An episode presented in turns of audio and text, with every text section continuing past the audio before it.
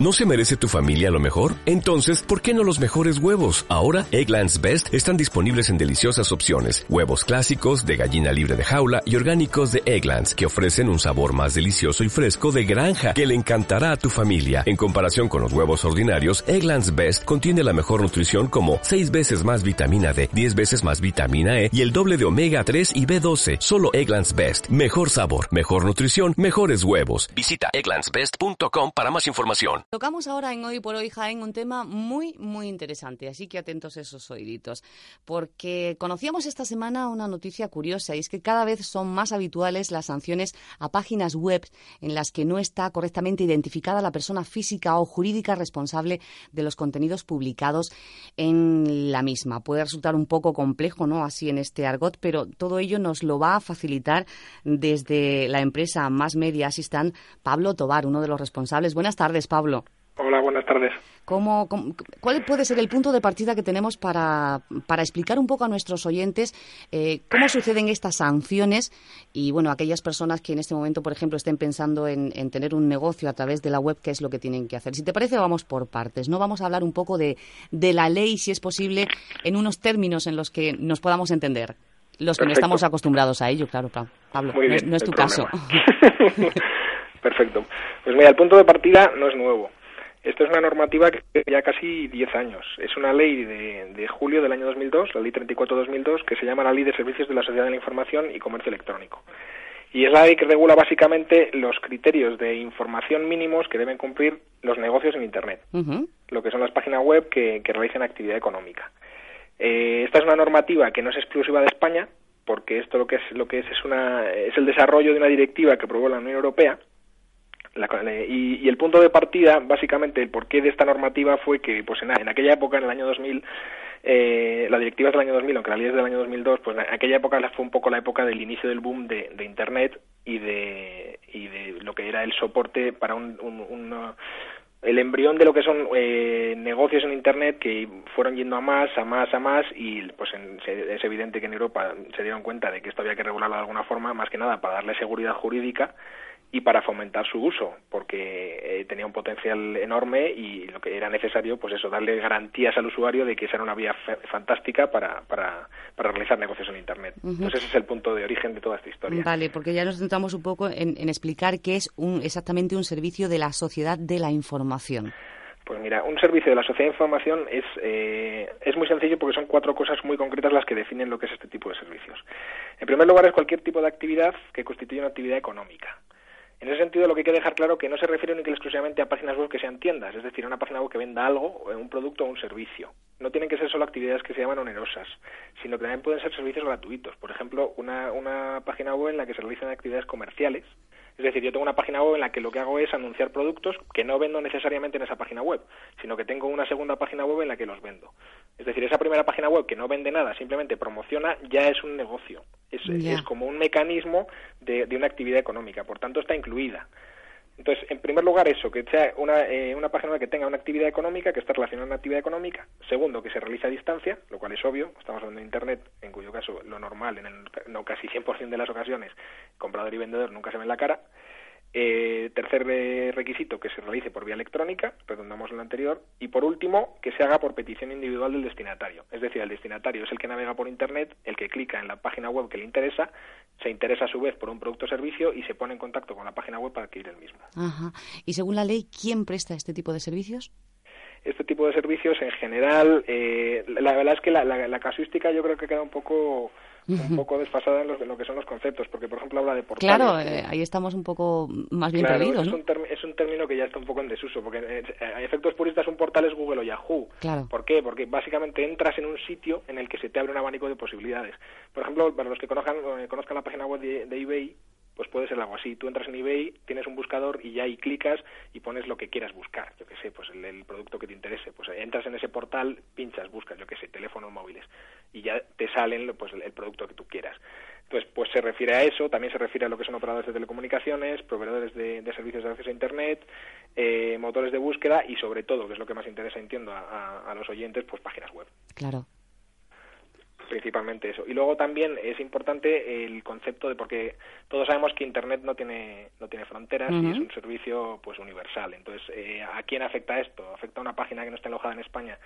La ley en ese sentido lo que prevé es que eh, afecta a lo que sean prestadores de servicios establecidos en España, pero no cierra la puerta a regular eh, y aplicar esta normativa a prestadores de servicios que no estén en España, pero que presten sus servicios para España para, eh, para destinatarios que estén ubicados en España. Aunque pasa es que esa parte ya de meternos ahí es un poco más complejo porque ya entran conceptos de, de, que si tienen domicilio eh, fiscal aquí, eh, si tienen establecimiento permanente, entonces ya es una casuística un poco más complicada. Básicamente las pinceladas fundamentales son que esté radicado en España o bien que preste servicio con destinatarios en España. digamos, que, digamos que esas son también las, las obligaciones, ¿no?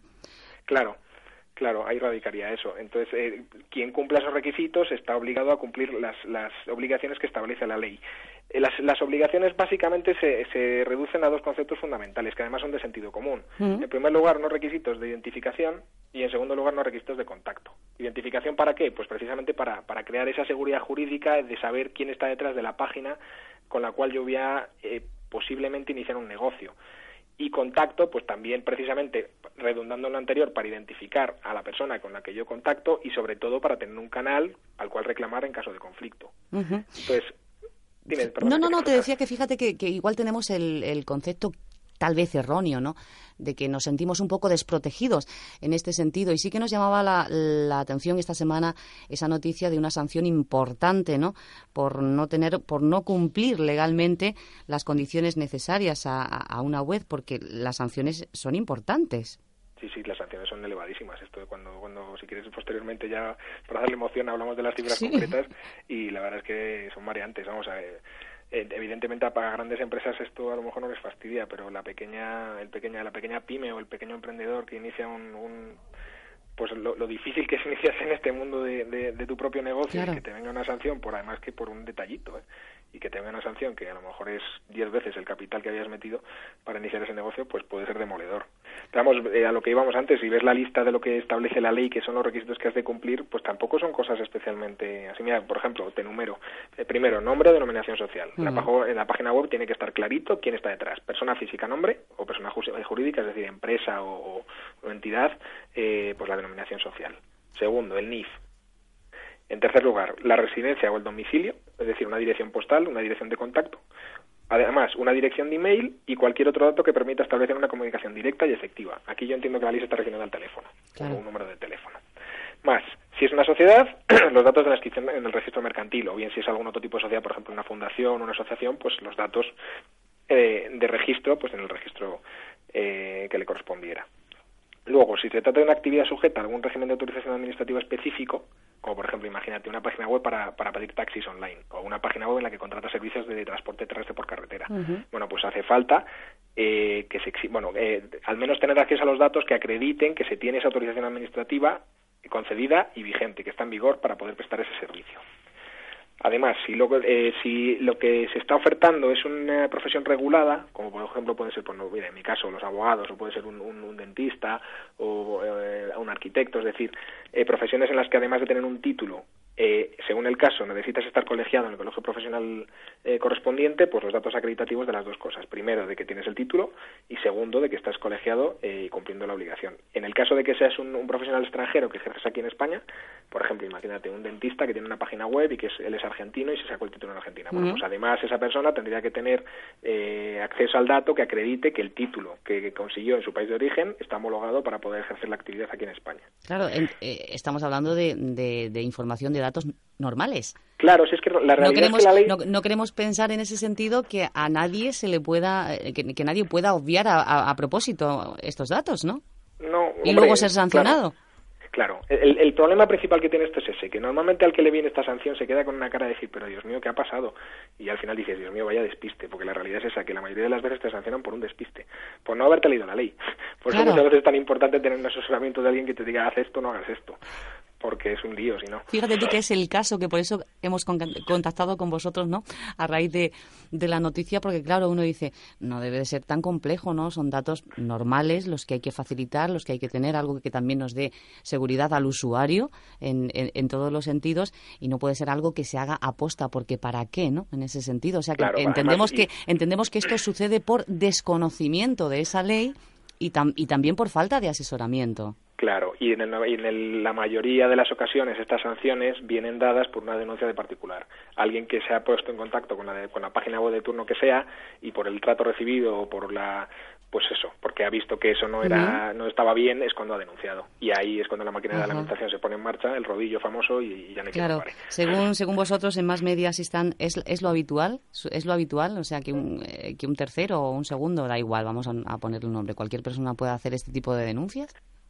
Suele ser el cauce habitual para el inicio de expediente suele ser ese. Es más complicado que este no yo no yo eh, administración en este sentido el, organismo competente que es el Ministerio de Industria cuesta creer que tenga funcionarios específicamente eh, batiendo la web buscando a quien estamos en crisis, pero yo creo que, hasta esos extremos no, hemos llegado todavía. Oye, tampoco pretendemos además hoy asustar a nuestros oyentes. Imagínate que en, este momento alguno de ellos está pensando montar su negocio a través de internet eh, con su web y está diciendo que están contando estos, que susto, ¿no? No, el tema vamos a dejarlo muy claro, es conocer la ley y asesorarse bien porque es de lo más fácil, porque cualquier mínimo fallito, ahora sí que vamos a esa parte suculenta, si te parece que decíamos, porque las multas son ejemplares. Cuéntanos. Las, las multas son, son, son salvajes, la verdad es que sí. Mira, ahí la, la ley eh, gradúa las sanciones en tres tipos distintos, lo que son las sanciones leves, que tienen multas de hasta 30.000 euros, ahí hay un poco cajón desastre de decir, ya está, ¿dónde está el, vamos, ¿dónde está el criterio? Que queda un poco en, manos del funcionario y decidir cuál es la graduación de la sanción. Pero vamos, mínimo hasta 30.000 euros. ¿Ejemplos de sanciones que te pueden poner hasta 30.000 euros? Pues mira, el incumplimiento de las obligaciones que hemos detallado antes, las obligaciones de información, eh, enviar comunicaciones comerciales en el consentimiento del destinatario, este es el famoso spam, que es leve siempre que no te pases de tres al año a, una mismo, a un mismo destinatario, eso se entiende de sanción leve. Si te pasas de ahí, ya te vas a la grave y ya las cuantías son mayores. Ahora te, comento. Otro ejemplo de, sanción leve sería el incumplimiento de la obligación de confirmar la recepción de una petición. Esto, es, esto se refiere a lo que es la contratación ya, una, lo que es la contratación online. online perdón. Tú mandas una solicitud de de contratación, es decir, quiero adquirir tal producto y, y pides confirmar, eh, rellenas el formulario que sea en la página web que sea, etcétera, y siempre te tienen que mandar una confirmación diciendo, vale, hemos recibido tu pedido, bla, bla, bla, bla. Bueno, pues no mandar esa, esa, esa recepción, no confirmar esa recepción, eso ya supone una sanción de esas cantidades. Y como por ejemplo el incumplimiento del procedimiento de revocación de consentimiento, esto es un poco más fuerte. Yo hago una compra, en plazo, eh, quiero darme de quiero que rescindir esa compra porque ya no me interesa y, y me desatienden esa solicitud. Bueno, pues eso también sería una sanción leve, como máximo 30.000 euros. Luego tenemos las sanciones graves, que estarían entre los 30.000 euros y los 150.000 euros, que aquí, sí, sí, ya, estamos en 25 de los millones de las antiguas pesetas, es muchísimo dinero.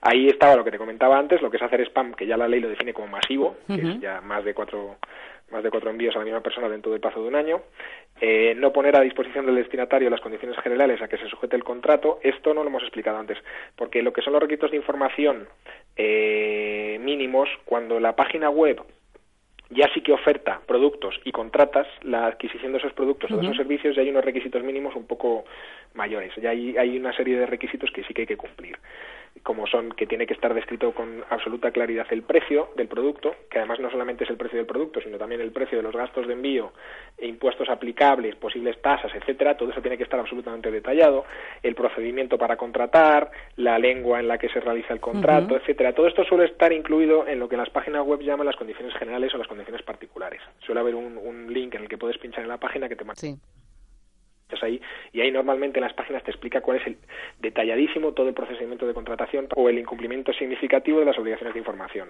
Aquí la ley lo mismo. ¿Qué quiere decir incumplimiento significativo? Pues a lo mejor de los cinco o seis datos que pedíamos, pues eh, dos no importa. Eh, imagínate el, el, famoso ejemplo del abogado, pues no poner los datos de que eres abogado colegiado y además o no poner datos de identificación completos. Es decir, yo entiendo que ya hay una, hay una reincidencia, es decir, más, más de más de más de un dato que estás eh, ocultando. Entonces eso ya se entiende que es un plus de incumplimiento y ya corresponde a una sanción grave. Y luego, por último, las sanciones muy graves, que son multas de entre 150.000, 1 euros y 600.000 euros, que estos ya sí que son... Esto ya es muy difícil que te lo pongan. Esto ya se refiere principalmente a, temas de desobediencia de la Administración. y tanto Claro, es, imagínate, un, proveedor de servicios de Internet que, que recopila datos y por el motivo que sea eh, la Administración le hace un requerimiento para que cesen la actividad y desoye, ese, ese requerimiento. Esas son cosas más complejas, entonces, claro, ahí ya sí que las sanciones son salvajes. Pero ya te digo que esto para lo que es el usuario de la calle, normalmente estas sanciones, gracias a Dios, es bastante complicado cumplirlas.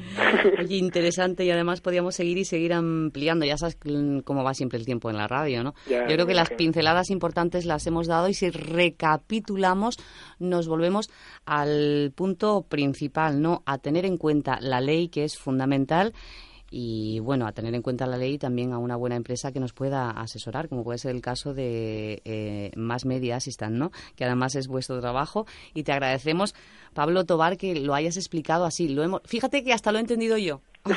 pues nada, me alegro, me alegro mucho porque es importante conocer estas cosas para, para no llevarnos sustos que, que, son muy desagradables. Sí, sí, sí. Además, quizá pase lo que te decía antes, ¿no? Que sea por, por desconocimiento, ¿no? De, de esta ley, de estos datos que, que hay que dar. Y claro, uh, imagínate un empresario con toda su buena voluntad que se lleve un chascazo así de estos, tremendo, ¿no?